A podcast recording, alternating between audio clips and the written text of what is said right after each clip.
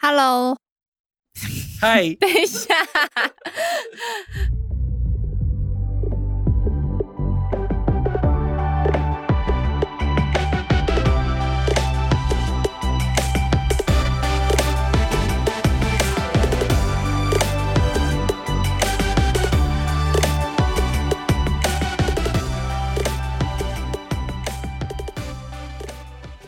Hello，大家好，欢迎来到声音好窝，我是玉兴。啊，你好，我是泽雅。为什么要你好啊？呃，你好，好，这一集我们要来聊一下录音室的设备，就是空间，在家里也可不可以打造录音空间？为什么会需要录音室呢？呃，其实呃，早期早期真的很需要录音室，原因是因为就是早期录音设备体积比较庞大，而且电路设计对环境的要求更严苛，然后就好比以前的一台呃超级电脑或是运算电脑，都是占一个整个房间，那更何况是音乐设备，它可能好几十种。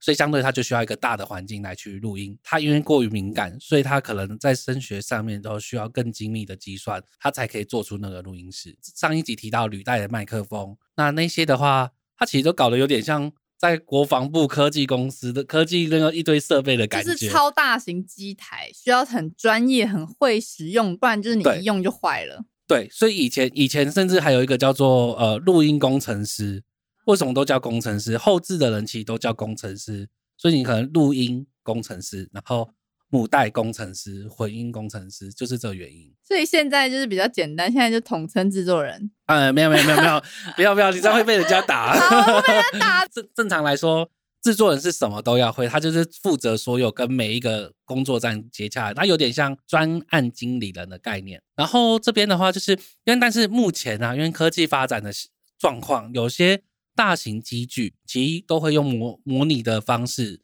变成一个软体，那所以相对声学的空间、声学的环境上面。会要求比较少，但是它呢还是有一定的要求。比如说像玉兴现在看到的状况，就是周围环境就是很多的吸音棉、隔音棉或者是低频陷阱。那那为什么还是需要录音室的原因，是因为很多设备它还是会在意元件，它会需要温度、湿度的控制。那甚至是说房间的长宽高的设计都会影响到任何的音质。那举个最简单的例子，就是你在教堂听到的回音，跟你在浴室听到回音就不一样。那甚至有些管弦乐的，他就会去教堂去录，原因就是他吃他的那个回音感觉。再来的话，就是呃录音室的设计，它为了要降低回声或是空气杂讯，那甚至阻挡天呃外部的杂音，然后甚至让你的声音听起来比较平顺的话，它所有的房间的设计，甚至是说墙面的设计、装潢的设计，都需要经过声学工程师去严密的计算。所以因此，国外也有一门学问叫做声音工程学。所以现在还有这个东，还有还有，其实国外很专业，所以其实也不是说要去吐槽其他人。呃，有些人他真的可以帮你处理声音，但是如果说要到非常专业，真的要找国外。那目前台湾比较多的就是他透过声学的材料帮你减少一些回音，然后帮你减少一些噪音的部分。其实有点像是说，如果我现在我有一笔资金，我要打造一个录音室，我可能也会动用到呃工声音工程学或者声音工程工程师对来帮我做录音室打。对，他甚至还有专业的麦克风去测量你的频谱在哪边会被累积或者什么样之类的。那这边的话就是。呃，另外一点我会提到说，其实我们 re 稿超多内容，但是我这边的话，我可以帮你简单的，就是简单给观众知道啦。那比如说像呃录音，为什么一定要到录音室的话，就是就是因为你希望你声声音的收音品质来的相对的好，呃，好的收音品质，比如说你希望声音的情感再细腻的话，就相对于麦克风的敏感度，但是一般就像。呃，我们上一集说到的，比如说在这样的环境，一般环境下，你一定会收到，诶，妈妈叫你吃饭啊，不过最近大家远程教学，要不要来吃水果吧？之类的声音都会收进去，或者是什么什么，就还有电电风扇的声音、啊，对之类的，你就会被收进来。对，所以所以其实为什么一定有些人会到录音室录，就是为了避免这个问题。再来，好的录音室，它会有一些旧的设备的机器，这个就提到相对的音懒的部分。什么叫音懒？就是我希望这个声音听起来温暖。或是希望这个声音听起来干净跟舒服，它就会有不同的机器的设备，比如说一些讲专业一点，就是压缩机，然后 compressor，然后限制器 limit，然后 EQ 效果器，然后监听的控制器，或者是监听喇叭、大型混音器，它都有相对应的音栏跟相对应的声音的不同的特性。音染这个意思是声音渲染吗？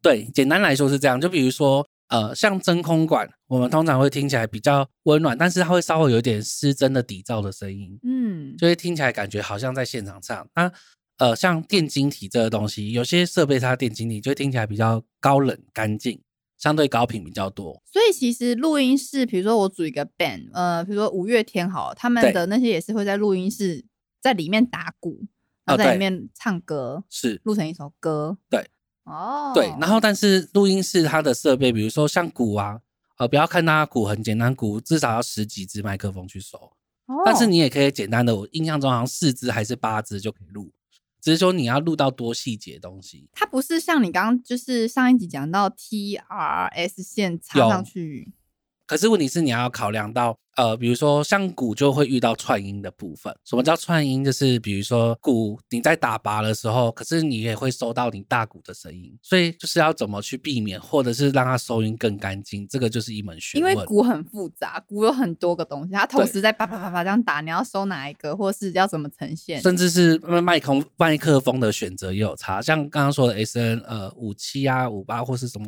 很容易拿去收大鼓，因为它可以克制得住大鼓的音量，就不容易爆音。然后，但是它收起来有厚实感。你之前是有跟我说过一个小秘密，呃，什么秘密？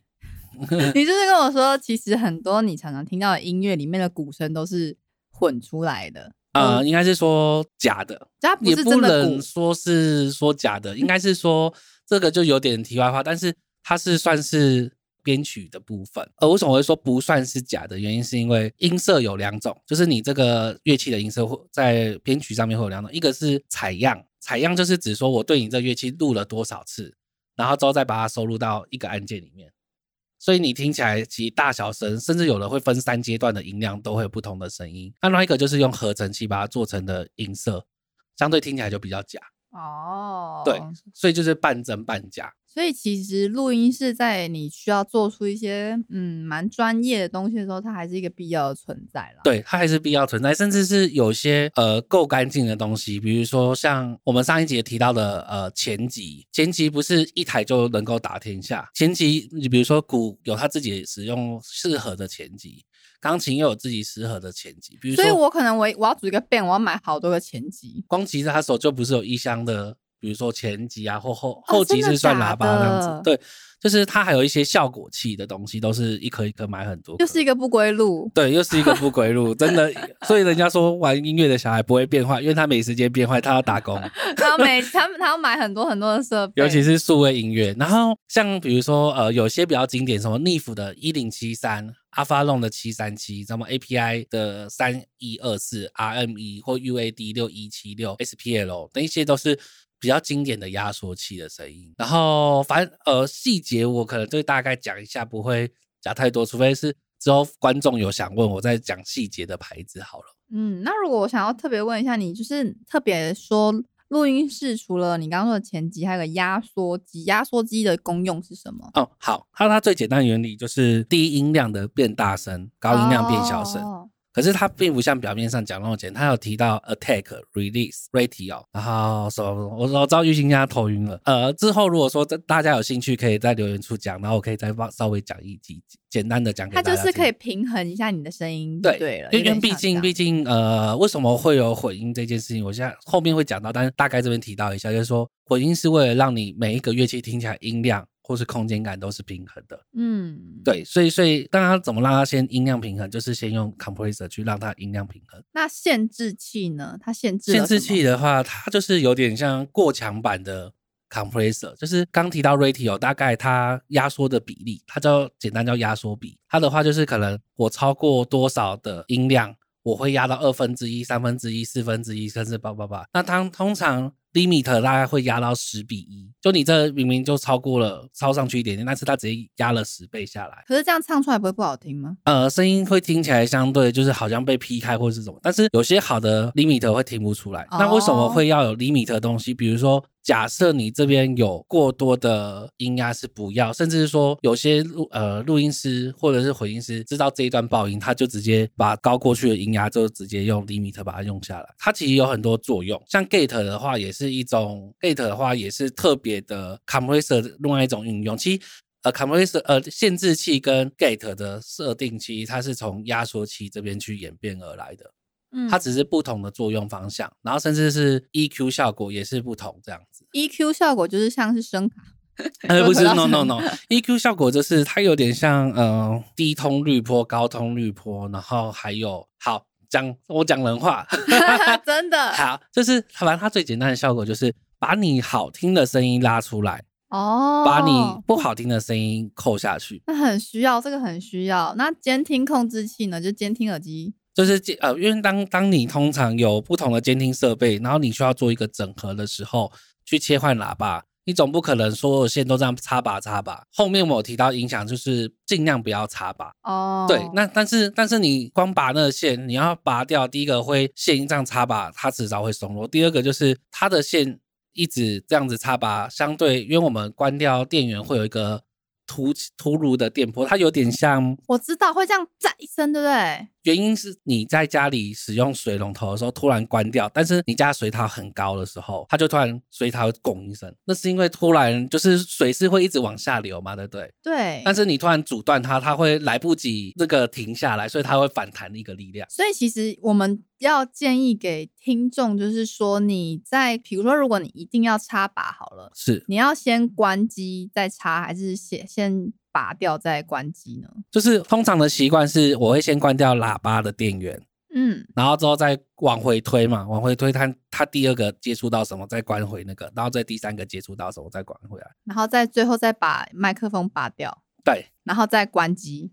对，哦，然后如果说你要怎么弄回来，就是呃，先都接好，然后之后再从最原始的发讯号那一端再开回来。嗯，因为我那时候我听说，如果你一直拔插拔插，你那个对麦克风其实很伤，对，没有错。我我曾经就是不小心啪啪啪这样子，然后就爆了，就坏了。是是没有坏掉，但是那个啪的瞬间，你就看到眼前一千、两千、三千这样跳起来。哇，对，好可 怕哦。对。那监听喇叭，我觉得监听喇叭之后很有趣。我们之后有一集就是真的在讲监听喇叭，它真的是一个很有趣的存在。对，这边有讲到进场监听、中场监听跟主监听，它的意思是什么？好，进场监听的话，呃，它有一个商业范围，但我就不特别讲。它大概进场就是指说，你大概距离这个呃监听喇叭大概只有三十到五十或甚至一百多公分以内。然后通常是一百多啦，因为像光你左右打开，大概就在一百一到呃一百到一百五之间。那我记得之前一个数据应该是希望进场的监听喇叭在落在一百三到一百五之间。为什么我要这么近近？？为什么我要这么近听嘞？因为进场其实它最主要是听到每一个乐器的细节。你你在用监听喇叭，你会发觉，哎，我之前从从耳机听好像没有这个乐器，怎么跑出来了？哦，所以等于是那这样子我，我听得出来吗？有可能太忙了，没办法马上反应的过来。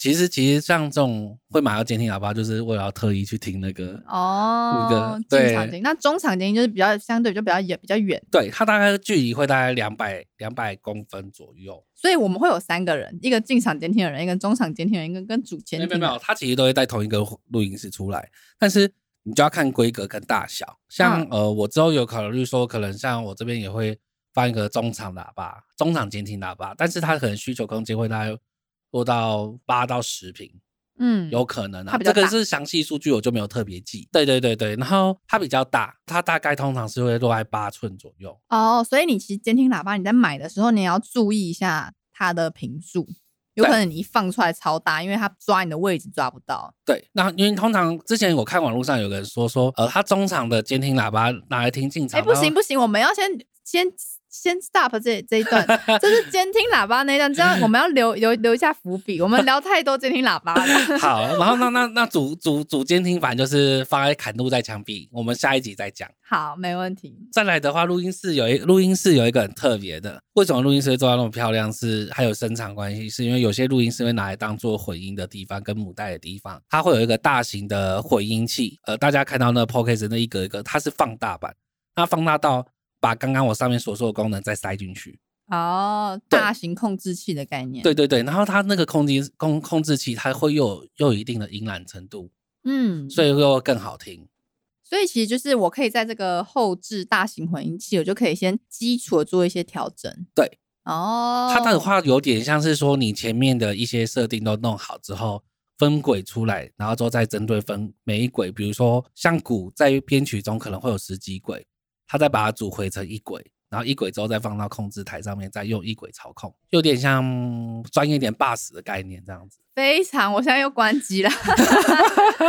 那我们回到，我们已经了解了这个对录音室。录音室其实是离我们一般听众很远很远很远，我们可能平常不会，有可能此生我都不会去一次录音室。那嗯如果今天我在做 podcast，我在家里，我在家不能想录就录吗？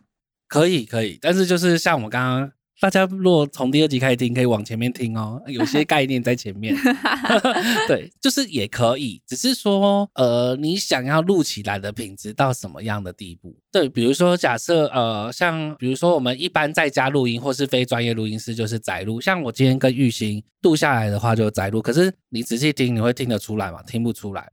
对，哦真的吗？因为我们可以做的很接近专业的录音师的声音。哦，因为我们已经把很多东西都设计的很很像专业的录音室了。对，就是就是我们设备都尽量靠近，就算设备没有他们的高级跟昂贵或是怎样，但是随着科技的进步，其实我们都可以去用软体去模拟那个音色。嗯，对，它等于说我只要灌灌那软体，我就有录音室的样子的声音。就是其实就是像模拟，就简单模拟一个录音室嘛。对对对那它的牌子就比如说有 Waves，然后 UAD，然后 Isotope，再来是那个 NCDSP，然后还有那个 Antero，类似这种厂商，他们就已经有在做这样的，比如说可能模拟前级，甚至模拟麦克风的声音都有。你是说这个东这些东西都是，比如说 Wave，它是一个设备，呃，它是一间呃做软体的公司，所以我买了这个软体，我就会有点像我已经可以到达半专业的录音出来的品质。对，但是你要会用。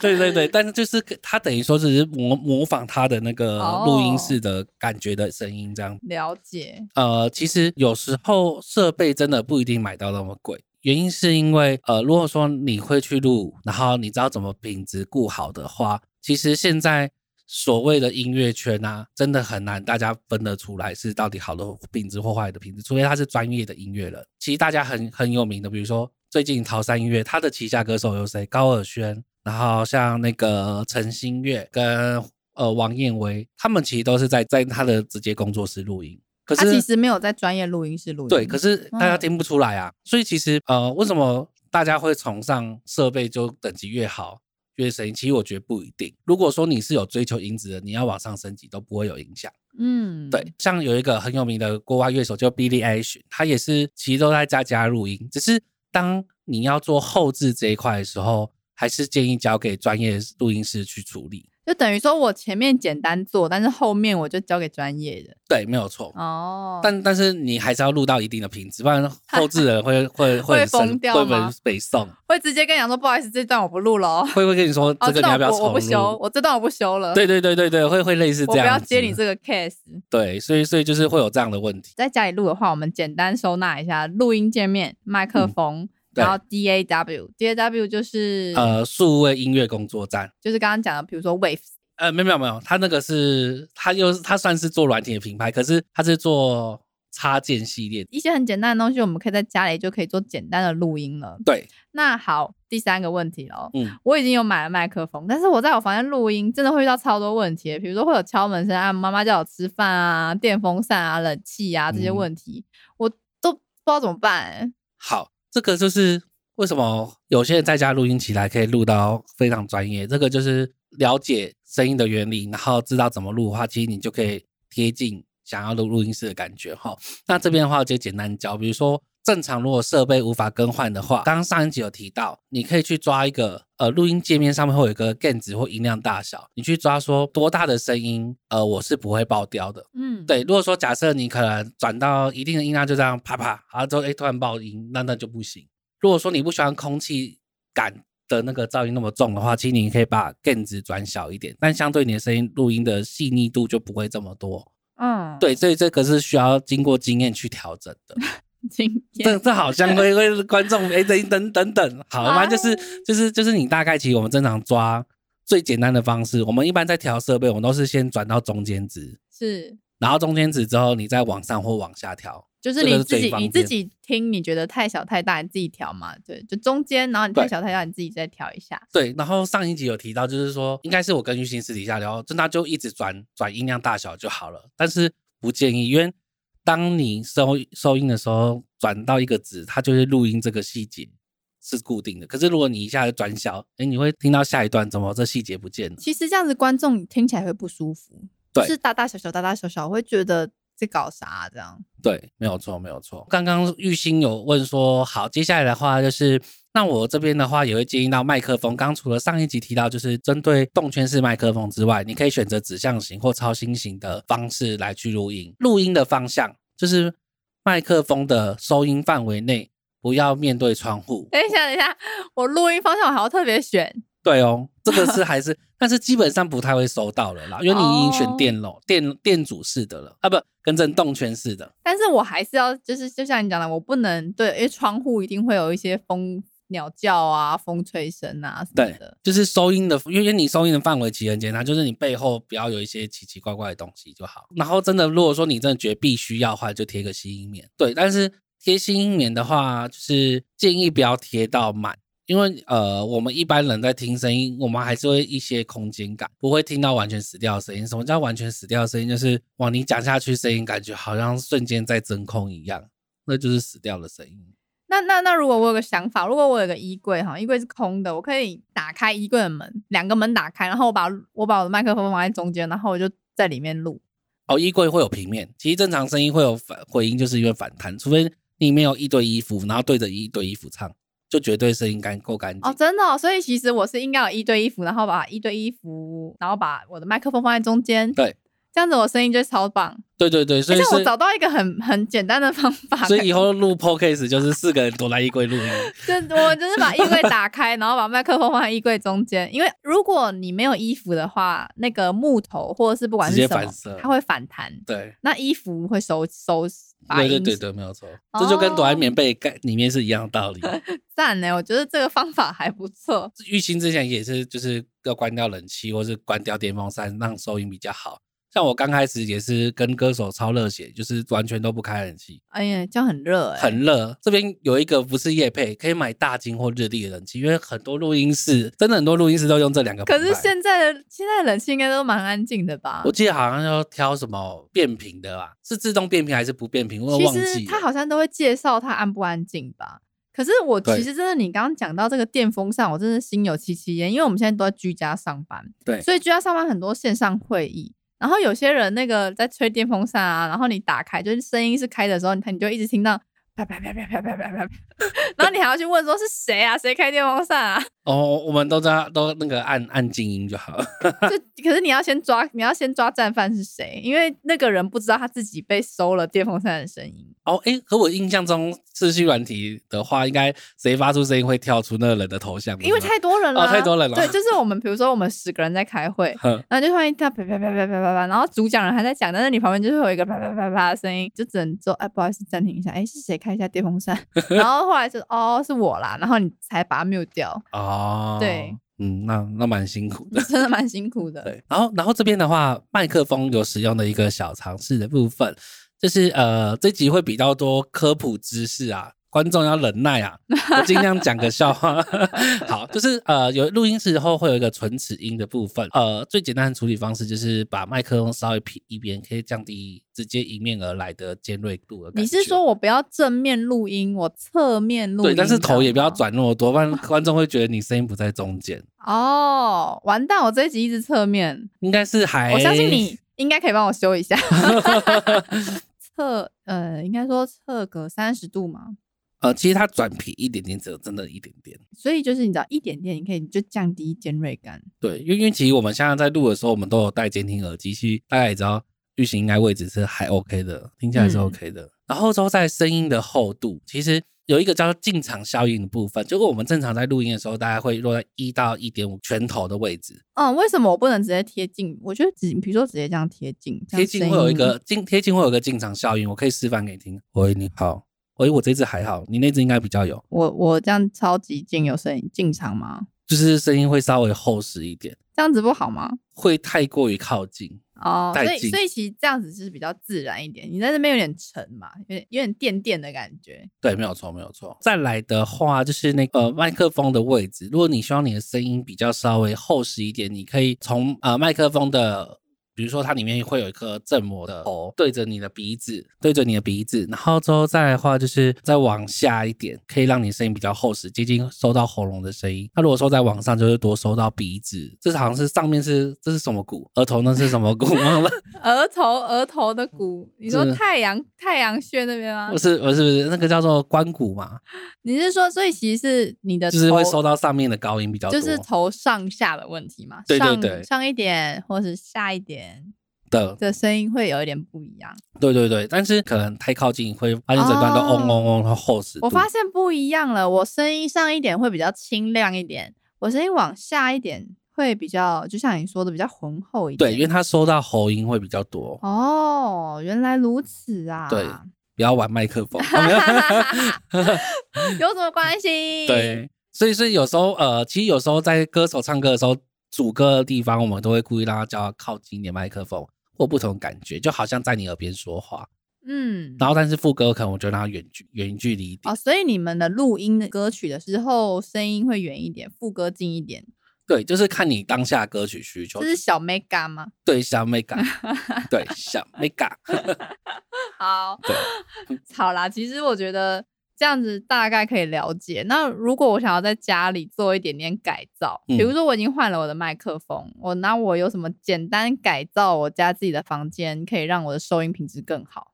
哦，有刚刚玉溪有提到，就是大家都躲在衣柜里面唱就 唱歌或什么的那。如果其实这样很累，其实你这样还要每天打开衣柜，还要收一下。对如果你没有，如果你其实你已经有一个固定位置，就决定，哎、我以后都是要在这边唱歌，那我可以做什么改变？可以，比如说像就是空间的回音怎么测试，就是直接拍在中央拍手就可以知道状况。比如说玉兴示范拍手，我在这边拍一？个拍哎、我拍，嗯好，但是你听起来感感觉声音是怎样？我觉得就是拍手。好，应该是应该是说往上啦，往上一拍。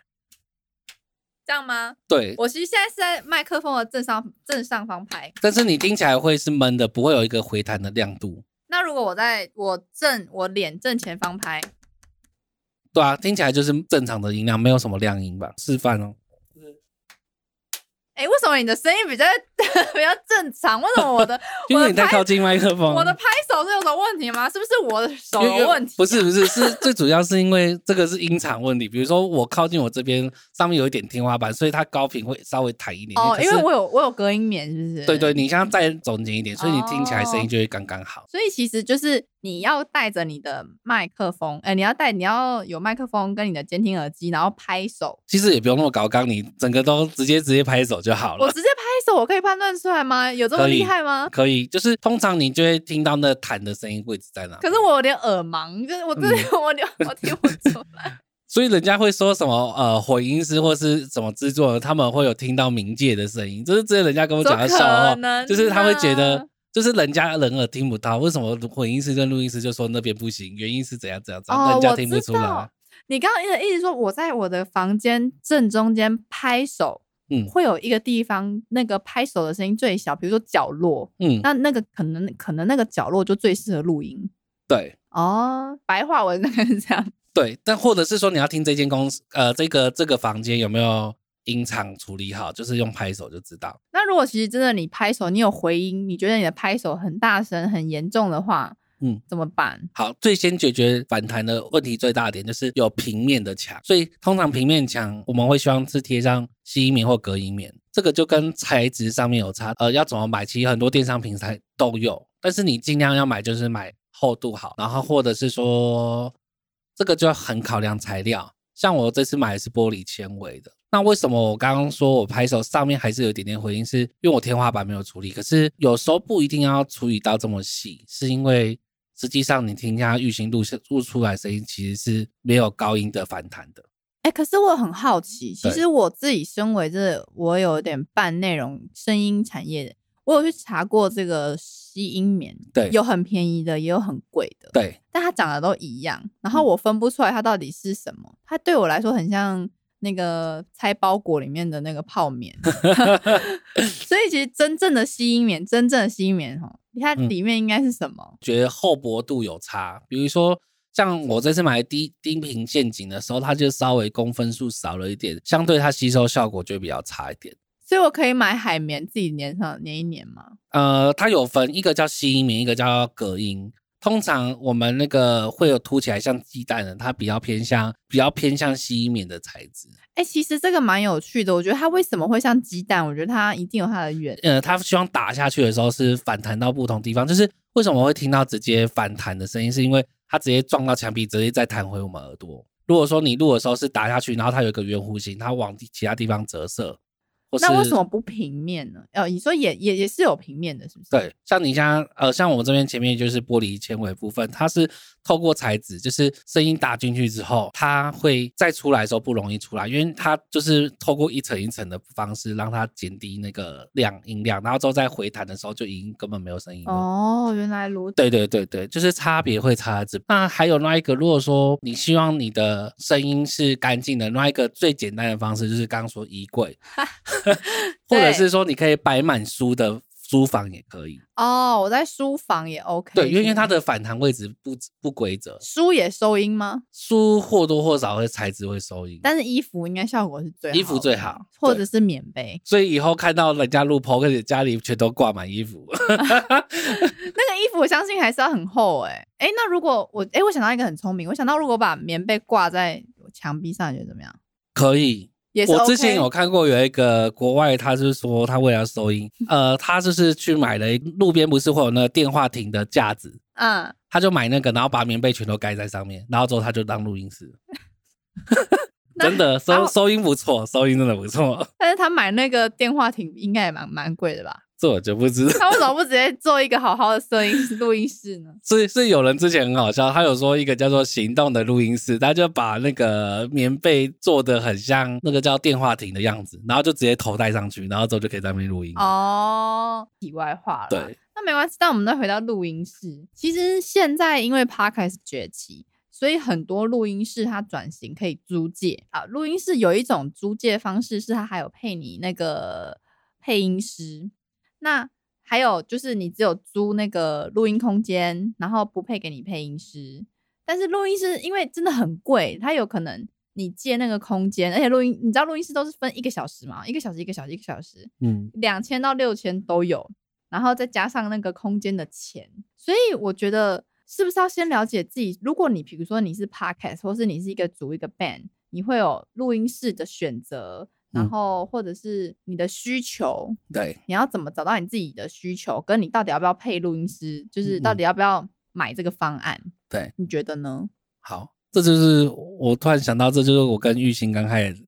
后来再次认识的一个契机点，就是比较好笑是，他问我说他，我就想说他可能是要录一首完整的歌，然后找我来录音。啊他说 podcast，我想说，其实如果说你真的性质要求上不是很高，其实再加入，我记得我的一首是这样回答，再加入刚刚上面说的内容，其实弄一弄其实就差不多。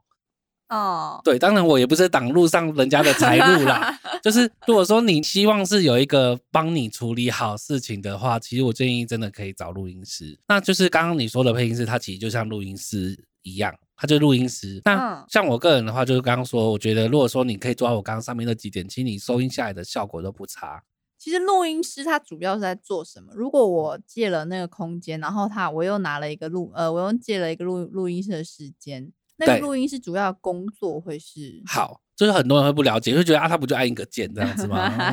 以前呃，好，音乐圈有一个有一个、有一个对，有一个有一个说录音师的坏话，就是说什么啊，不就按一还按什么几？按因为以的，对对对对对对对，然后按下去之后，他就整个坐在那边。但是现在比较没有，现在的话，其实我我会建议有录音室的原因，是因为第一个刚刚讲的说有录音室的费用，其实它会跟录音师包在一起。那嗯录音师的好处是因为录音师他懂得这个麦克风的性质，适合给什么人去唱。嗯，或是给适合什么样的人去用这个麦克风。然后再第二个点就是它可以帮你第二只耳朵帮你去监听，哎，比如说你自己在讲话的时候你没有发现这个问题，可是第二只耳朵帮你检查到，哎，你有这个问题，叫你这一段重录。哦，对所以有可能我在唱唱唱，然后你你你就会突然跟我说，哎，咔，上一段重录。对，但是我想我们录 podcast 应该是不太会啦。如果是我今天是歌手的话，我今天在唱啊一二三，然后结果你会告诉我说停，上一段重录。哦，我会啊。哦，这样你会一直这样，打断。对啊，我以我以为录歌是就是我嗯会、我会一直唱一直唱唱很多次唱很多次，对，然后把好听的捡起来。对，不好听的正常是像你这样子。但是因为你比较严格，你会直接喊卡。呃，像我之前，这当然有点题外话，就我可能会录个大概四五轨，四五轨之后整理完差不多之后，再把一些要补的细节再补录进去，然后就会完成一首歌的人声这样子。其实我觉得制作人、录音师、制作人，他还有一个很重要很重要的工作，就是他可以教你发声。对因为正常人大家不会这么容易就字正腔圆的讲话，或者是唱歌位置发音是正确的。就像人家都在讲唱歌，你要用腹部唱歌还是什么的，哪里哪里什么有的没的。对，没有错。发音位置，我觉得制作人也可以。如果你包了这个录音室，然后你包了制作人，他也可以教你这些。然后，然后另外一点就是像制作人或是录音师，但是基本上会很少会出现制作人啊，除非是找一个专门的制作人，不然通常录音师哦，只会除非你有写歌，对不对？对，不然正常哦来说，你就是录音师。然后，因为他们录音师相对他每天听嘛，就像有点可能像你每天做的工作，你一定会比别人熟悉。对，所以其实呃，第一个就是刚刚说的挑设备之外，他更懂得设备怎么去运用，你就不用花很多时间。可能你可能刚到一个录音室，你可能会花一个小时在熟悉设备，嗯，是，但是那会浪费很多时间。对，那不如就直接让他弄，然后你就可以一个小时内录完。如果你是个很忙的，如果你是个很忙，然后日理万机的人，就建议你真的就包一个录音室。对对对，然后再加上因为他们长期听，所以他们听音很灵敏，就会大概知道诶哪边有听到问题，哪边有声音，然后他就会把叫你重录。哦，对好啦，其实真的是录音室，我觉得推荐的话，因为我我自己在做这件事情，我看过很多在租借的录音室，其实都还蛮不错的，嗯，价位我记得印象中大概几几七百多到一百一千多块都有一。个小时嘛，对啊，看你，但是还是看预算啦。如果有时候，因为其实也蛮硬的，如果你一个你每个礼拜要更新一次的话，那你就是等于说你每个礼拜要喷个固定喷个一千五两千，对那你要想，你看一个月就多少了，一年就多少，其实这你还是真的就是老话一句，预算多少就做多少事情。对，像像我之前都会严格要求我的歌手一首歌只能唱一个小时。我觉得这是必要的啊，我觉得这是必要的、啊对对因为如果他这样子他都唱不好，我这样一整天我我跟你都浪费时间三四个小时。所以所以通常我会让他录到两三个小时，一定是他他不是不是不能这样讲啊，就是他他已经唱够好，但我希望他更好，所以我多花时间去哦雕他的细节。其实我觉得在录音室，你刚刚也有讲到说，你们公司就是一直因因为我一直在说泽雅是专业的音乐制作人，他是在可成 ED 音乐创作嘛。你们家也有录音室有，就是我们北中南部都有，就是看规模跟规格。就比如说，像今天呃郑玉新来，我就说，哎，我今天是宅录的环境，但是录出来品质不差。就是我们还没有，我们因为我们不是歌，我也没有要唱歌，我没有，我没有必要到录音室去录这么高规格的、呃对品质嘛。对没有错我在家里自己宅录就可以有很不错的品质。但泽雅，你自自己这边 ED 音乐制作室也有在配，也有在配录音师跟录音室。对，但是我们会稍微比较简单一点，就是呃，通常我在给自己歌手录的话，我就是兼录音师跟制作人。嗯，但是如果我今天是简单一点，我我做广播谈访谈型的，对，那就是很简单。就可能我跟我的另外一个伙伴看谁来录这样子。哦，其实 OK 也是有啦，就是也是有业配到，有业对配到你们你们好、谢谢大家，记得如果要找的话，可以找我们。其实你们在网络上是没有在宣传这件事情嘛？你打关键应该是我们这边本来比较少是找人家录，或是认识人才会来。因为你们都是签约歌手，对我们都是签约歌手所以其实有听到这件事情的，真的是观众有福了。我算比较便宜，比业界便宜，对比业界便宜的录音室给大家。其实我觉得。常常在看节目上啊，日本就像我常跟你聊日本声优或者是唱歌，他们都在录音室，专业录音室，它里面有一大片那个玻璃，你知道吗？就是玻璃里面的人在唱歌，玻璃外面的人有很多机器。那他们其实分别是在做什么？就是其实我们先讲音乐最大音乐制作最大宗的两个部分，再一个这个创作，创作的话是什么？创作就是第一个词句，甚至歌手也算是创作一部分。可能我这一段要怎么唱，那当然制作人也会协助你怎么唱。就是也比较偏创作类的，编曲比较尴尬的一点是，他也要编风格，所以他有可能也偏到制创作那边，也有可能偏在制作后置的这一块。因为他会后置这一块，是因为他卡在他的音效要去怎么运用，或是位置的摆放都会考虑，或是说音频的部分他也要考虑到，所以就是所以才会说被夹在中间。刚刚说的呃制作类的部分就有分录音师、编曲师、混音师，然后跟。制作人还有母带工程师。那刚刚你说的，就是隔了一片玻璃看着歌手那个什么，通常会站在外面的第一个，不外乎是制作人。不然就是歌手经纪了，再再来的话就是这个这间公呃这间录音室的录音师这边的话，好就简单来讲说啊，刚编曲已经大概有讲了嘛。那混音室的部分其实就是将所有的简单来说就是将所有你编曲听到的，你现在外面听到一边所有的歌曲有什么乐器，它都把它混得很平衡，再加上数位时代的录制的音色，然后跟空间的不同来去做 live 的感觉，或者是说你可能在大海的感觉之类的，就是混音师该做的，就是营造整体的氛围，比如说。有些歌你会感觉哦，他好像在天上唱歌，所以他可能回回音就做的很大，这就是混音师在做的，就是他会多轨的处理，处理成最后会成为一轨。那目前听到有些编制上面的编曲编到一百多轨。有点像是，有点像打个场，有点像是说，比如说我这个混音师有一个管弦乐团在我前面唱，有有在我前面演奏，总共有五十轨，对，他要帮我去分别调小提琴的声音、长笛的声音，然后最后变成一轨，然后一首歌，对，给我这样，没有错。他甚至是说，因为有些乐器的发音位置频率一样，所以他可能会去选择要砍掉哪边的频率之。展现那个乐器的特色，这也是混音师该做的。其实，其实我觉得听起来蛮难的，是这个行行业感觉很难，很难。对，人家说混音师基本上要也有一点乐理的知识。接下来的话就是母带工程师，这边我再补充一点，就是那个。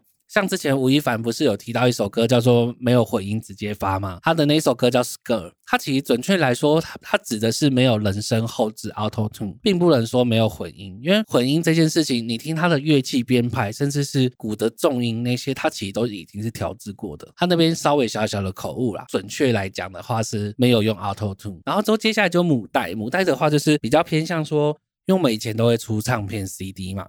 现在还有母带工程师吗？有，但是可能比较少，但是还是有人专门做这一块。母带第一个，因为母带工程师比较少人做，原因是因为第一个，它设备要比混音师来的更好。它母带其实要做的事情，就是在保证每一个音乐播放器上面出来都是最完美。相对他在一张专辑制作的时候，他其实会调整每一首歌音量，让它一样大小。蔡依林的专辑来说，好，他要确定我的这个 CD 的歌，就是大家循环播放的时候是很舒服。对，因为看看，比如说以蔡依林来说，她有动感的，然后又有抒情的歌，这两首歌的的那个音量或是混音师可能不同，就会造成不同的结果。那母带工程师就是拿把它再次的调整成一样的感觉。那我很好奇，他要怎么调啊？就他一直听，一直听，一直听这样去调吗？因为因为混音师刚刚是多轨变成一轨，呃，对母带工程师来说，他要针对一轨去处处理。所以有可能母带工程师他会把十呃一片 CD 十首歌，他会十轨这样列出来，然后看大小声，然后去做个别的。他就他他会比较偏向数据化的呈现，就是呃第一个除了空间的宽度跟深度之外，然后还有处理呃在母带中尽量再再次的 double check 说哪边的频率不要太多。但是它不会像混音师调到那么远这样子。那我想要题外是提问一下，就比如说我 podcast，我 podcast 呃，一定比如说一到十 EP 一到 EP 十，我们的声音多多少少都不一样。对。那我觉得我就需要一个母带工程师。那在你后面，我没有开玩笑啊。不是。那我要怎么样确保我每一集，比如说好这呃我的音量都差不多是七十 percent 啊，可是我我看不出来啊，我的音轨音波都是长这样啊。所以所以呃，比如说有些 DAW 的界面，它上面会显示出你的音压，或者是有相关的呃，其实我上一集有提到说他们会制作成一个软体，那我这次来讲，它叫 plugin。就是就是附加的呃一个外挂，对外挂，然后它的话可以直接显示出它的音量是多少。比如说 YouTube 的音音频，他们希望是负十四的那个音压。所以其实比如说 YouTube 这个平台，它自己就先帮你有点定义好母带，就是你的音音乐就是音量大概多少？他会定一个标准，然后让大家母带工程师都要朝那个标准走。哦，就让你起码不会放突然大小声，然后对，就算你大大超过的话，它就会只会压到十四。对，因为我觉得我我的节目是蛮需要这件事情，因为突然比如说我这一集可能嗯小声，嗯下一集大声，对但是我根本不知道他们的音量是一个是有一种方式是，呃，像一般音乐的话，大概最大可以容忍是负负九。那你可以，比如说，假设今天音量，我们第一个刚刚上面上一集有提到 compressor 这件事情，就可以把这音量去往下压。所以你刚刚说的负九、负十四，它都是固定的吗，对，就是一个工业大家定的值，所以所以大家出来音乐才会比较有固定值。那如果说你说像 Podcast 部分需要一个母带，其实最简单的方式就是你可能固定每一次去用那个检测音压的程式去看一下，大概它在多少，你就固定在那音量。哦，那有问题的话，你可以问你后面那一个。对啊，好的好的，对，然后然后像有些母带工程师，他也会跑去他的汽车中放放出来的感觉是怎么样？哦，因为汽车是在一个密闭空间，对，嗯，他就是会各种去比较。嗯嗯嗯，那现在的话，可能很多都是混音师兼母带工程师，因为预算的关系。就是真的要身兼多职嘛，然后再来就是最后一个刚刚说的制作人的部分，就是本身小弟我，其实我刚开始接触音乐这块，我也是从歌词，然后曲再编曲，然后之后再呃混音在母带。当然，制作人可能不会说像专门的那种到非常的厉害，但是他其实所有概念都懂，然后甚至是说这样才能去跟每一关的人去沟通。嗯嗯，有点嗯像 PM 对 PM 专案经理人的概念。那甚至是说你要叫制作人跳下来去修音，或者去混音，或是去母带，其实也不差。嗯，对就是有这样很很有趣。你每个制作人都一定会有一个拿手的项目，对，你从从哪里会觉得就是有这件事？就是每个人，你说每个人的特性不同，是不是？对，每呃，应该是说，呃，你说每一个工作站吗？还是呃，不是，就是比如说你是说陈制作人、张制作人，对然后许制作人，他对们都会有一个拿手的项目。你的意思是说，比如说许制作人他可能比较会混音吗？比如说像有些哦，我有我懂，有可能就是他有一个他的有点像他的本业，对然后但是他对其他东西也要小有涉略。对，因为其实现在大家都会追求每一个站你都要会，所以其实慢慢就这个概念就很模糊。比如说讲讲一个有名的呃小幸运的编曲者是 Jerry C 嘛，他我记得印象中他好像也有做过制作人呐、强项就是编曲跟吉他。那他原本是吉他手，所以等于说他是从吉他手转变成编曲师，然后有人在找他制作专辑，所以他变制作人。哦，会那那你呢？我这边的话，我我是先写词啦，哦，你是作词，作词，然后之后再改。作词，然后再学作曲，然后再学什么什么的一堆对，就慢慢往上叠，叠到后面去了。对，所以会变这样。像我自己这边的编曲师，他本身也是钢琴手，然后都再去学编曲。刚刚我我说的那个玻璃，它的那个功用，就是因为你刚刚介绍的是，哎，我们在录音室里面会有哪些职业？那那片玻璃到底是哦，好，那片玻璃其实它没有什么特殊的效果 他只是为了要方便，比如说录音师，因为因为毕竟呃，歌手正常来说的录音室是后置的人会在一个房间，唱的人会在另外一个房间。对因为这样它才可以保持录音室的干呃录音出来的干净度。比如说像我们在录音室的时候，都会按到键盘啊，或者什么什么，都会有可立可的声音。哦，所以有可能就有点像是我可以看到他的唱歌的表情，然后或者是我可以知道说，哎，他现在唱出来是没声音的，或是声音太大太小，然后我方便跟他沟通。对，呃，通常有一个叫刚刚有说了一个叫监听控，呃，上一集有讲到一个监听控制器，它有一个按钮，它可以直接对耳机里讲话，哦，然后之后他可以边讲话边看着那个玻璃窗，啊，歌手就会看着玻璃窗回应你。比如说他跟你讲说，哎，你的那个喉喉咙再往下压一点或者什么的，他就可以直接透过那个玻璃，他因为他知道他他现在的位置是不对的，对，没有错，有那所以那个玻璃没有隔音的效果。那玻璃通常可能会买隔音玻璃，但不一定。我有遇过用普通的玻璃，嗯，反正他歌手也站远远的，没有差。甚至有些人是他没有那个玻璃，他直接用一个摄像头，然后他就等于说他可以直接从监听室那边摄像头对他讲话。哦，其实他就不用一个房间隔两个，他就等于是两个房间，然后摄像头就可以看到歌手在干嘛。对对对然后我一样也可以用那个中控台对。传给他。之前之前有一个网络上的笑话，就是说他们来到那个录音室，然后就他就说：“哎、那个回那个外面的混音室录音室应该听不到我放个屁，他就放，然后之后他之后想说，诶，那个回音是怎样怎样，然后回音师就说，你们不要再讲，我都听得到。对，就是这样子。那录音室里面，其实我在泽雅他们这边宅录看到很多吸音棉，黑色的啊，或者是白色的平面的，或是像鸡蛋孔这些吸音棉，其实真的理解吸音棉的人也不多。那你可以大概能讲吸音棉它到底是可以做什么吗？好，它简单的就是第一个是不外乎就是吸收，第二个就是把声音反折或者是弹到别的地方。那相对你。声音是扩散出去的话，其实就不会显得回音感这么重，达到这样的效果。那比如说，它像看到黑色的部分，它就比较偏向吸收，然后之后再往其他地方弹。然后第二个就是呃，后面白色这个是玻璃纤维板，那它的话叫吸音板。它是新的技术吗？对，它比较新。它的话就是其实它是利用，比如说用我们讲话，它就是一种声波的能量。那它就是透过那个，因为它会有一些空隙，它等于说声音打进去之后。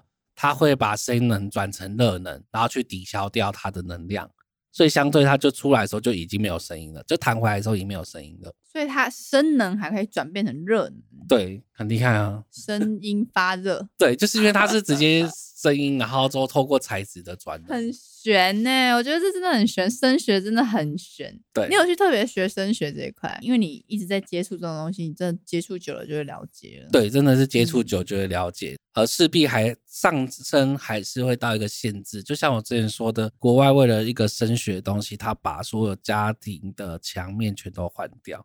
甚至是你用的衣柜材质或者是桌子的材质都不一样。我觉得这这真的太 hardcore，那硬核玩家在玩的。对对对对。其实我们大概在录音室讲解，就差不多是这样子。录音室的基本配备我们也大概了解。你觉得如果我今天是一个萌新哈，你要把我当一个从零啥都不会的，我今天是个萌新要去录音室，你觉得我，而且我不配一个录音室的话，我应该要最应该要先了解什么东西，我可以就 先直接可以去租借一个录音室。了解我，我觉得最简单、最简单的话就是软体的方面，呃，数数位工音乐工作站，简称就是那个 DAW。那它的话就是为什么我会我自我个人觉得啦，因为呃，以我之前的经验，虽然我可能都熟悉我自己的录音的软体 DAW，但是我到了一个新的地方，即使它大同小异，但是你上手的程度会有落差。比如说，我可能大概花半个小时或一个小时熟悉它的软体。其实我可能去这个地方，我想要先做好前置准备。如果我比较谨慎一点的话，我可能还要先了解一下那间录音室它是用什么 DAW。对，但是通常基本上不外乎就是上述那几间。对，就呃不是不是不是 Waves，就 Cubase。呃，比如说像苹果的话，苹果的话，因为我忘记什么，然后收在一个水果，然后 对叫 Fruit Fruit，它的那个名字叫 Fruit，然后。还有 reset，其实有很多啦，这边就不额外。其实他们大同小异，就是那几个键，你也大概都会知道在哪里。那几个键长得什么样？应该是说功能都大同小异，只是它的快捷键在哪里。那其实我觉得我听一听，我还是不会。所以我等于说我可能去租一个录音室，我真的还是什么都不会。对，所以所以其实我觉得最简单就是交给。录音室，那再来的话，或者是说，但你也不要灰心。我们就像比如说，我刚刚说的 DAW，你可以先熟悉，因为一般人是一定没有接触到一个基本固定在用的 DAW。那等到你这 DAW 熟悉之后，因为像我之前去别的地方录的时候。至少我也是大概花半个小时、一个小时后稳定了，我就可以知道怎么录，把它录完了。结果你跟那个录音室租两个小时，然后你花一个小时熟悉录音。对啊，所以所以其实我会觉得不如交给混音师。但是再来的话，你 DAW 熟悉后，你可以熟悉你的录音界面，就是它到底有什么功能。然后再来的话，就是它可以把你的声音发挥到什么极致，这个是你要了解。然后之后再来就是麦克风，就如我刚刚所说的，其实很多人现在都是在家做音乐，不一。真的，你希望是拥有好的品质，你再跑去录音室，因为其实有很多录音室的所谓的音染的设备，其实现在都有模拟的，而且越模拟越像。所以其实你搞不好在家也不用用到很贵的软体，就不不用用很贵的设备，都有做成软体的模型的话，就可以。有时候这个情境我是这样想，对，为什么会有这个情境？就是我可能在家里，我觉得我唱歌太好听了，然后我就觉得我真的是很想要，就是把它唱成一首歌，然后放在 YouTube。比如说，就很流行什么翻唱歌手啊什么，对，所以我可能就会哦，特别想要去录音室。可以。那这种状况，因为我进去我 DAW 我也不会，哼，然后我就萌新，然后在那边 浪费钱，做了两个小时，花了一个小时，然后什么设备都不会，而且我可能还要用坏人家设备。对，那我真的怎么办？就是包一个混音师了，只能包一个。应该是说包一个录音师，但是基本上其实你在外面租，它录音师很录音师很少会分开啦，因为人家也是大型的录音师，他也怕你弄坏他的设备，也是，他也怕你，就是因为他可能有些设备是可能很久以前的老东西，大概一格就十几万。很多是很多都是你借了录音师，他一定会给你录音师。对，OK，那除非你自己 OK，但是你要保证说不弄坏他的东西，不然可能你自己设备都还没买，就先花个十几二十万。对，或者是就是真的就在旁边偷学啊，你就学个一两次、两三次，你你第三、第四次、第五次，你就可以跟人家说我借空间就好。对，所以我刚刚在怀疑玉兴是我偷学。我没有偷学，我就呃直接交给你，直接交给你，直接交给你。其实想起步的朋友也不用灰灰心了。我觉得，因为我们现在开了这个频道，我们持续的教大家，呃，我们自己现在目前在学习的声学以外啊，在录音室的东西最简单、最简单基础，你可以从 D A W 对吧？D A W 啊，或者是录音界面，或是麦克风啊，你熟悉之后了，你再往下一步，你不用说一次就觉得说，哎、我们就要到录音室，太急了，你去可能一点效益都没有，而且你有可能就像你讲，你用坏人家的设备，你得不偿失，你还要花好多钱。对，没有错。对我觉得不如是你可以自己慢慢的磨练上去之后再考虑，真的就是真的是比较急，这种东西就是经验的问题，或者是有认识会录音的朋友，或者是 ED，对对对，欢迎欢迎大家来。或者是找这个音乐公司直接处理也是 OK 啦。嗯好，以上大概就是我们介绍场地的相关问题。其实最近我很多听到朋友想要做 podcast 或是当歌手啊、主嗯 band 啊，这些场场地的小问题跟入门的问题，我觉得可以让大家更了解声音内容、产业内容在做什么事情。所以让大家可以离自己的梦想越来越近。那之后我们一样会有关于声音的相关主题，所以请持续在关注我们，我们每一个礼拜都会持续的更新在 p o d c a s t 上面，记得订阅我们或是在我们下面留言。谢谢你的收听，拜拜，拜拜。